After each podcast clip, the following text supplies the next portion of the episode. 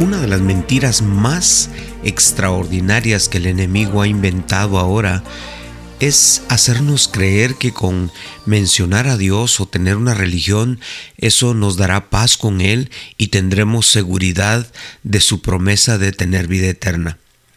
Qué confundidos están esas personas que piensan que con solo mencionarlo eh, es suficiente.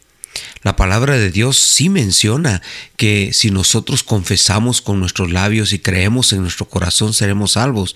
Pero ¿qué significa eso? Un pasaje que se encuentra en el libro de Romanos capítulo 10 versículo 13 de la nueva versión internacional dice, porque todo aquel que invoque el nombre del Señor será salvo. Qué fácil sería entonces solamente decir, Dios, tú eres mi Dios y se acabó.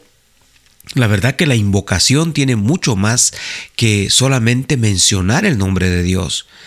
Es más, en algunos momentos Dios prohíbe que su nombre sea mencionado vanamente. Y es lo que algunos hacen precisamente.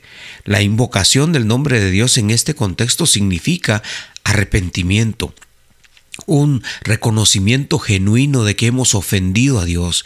Es un reconocer que nuestro pecado nos ha alejado de Dios. Entonces la palabra, el que invoque el nombre del Señor es el que se arrepienta y, la palabra invocación tiene otra connotación interesante. Es la que brota desde lo profundo del corazón.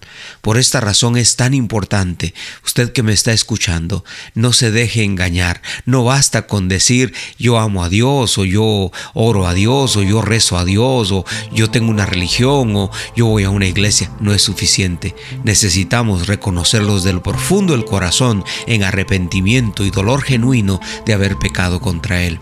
Usted y yo necesitamos esa convicción y para invocar a Dios en esa realidad lo que dice Pablo a los romanos es arrepentimiento genuino. Lo invito a que se arrepienta.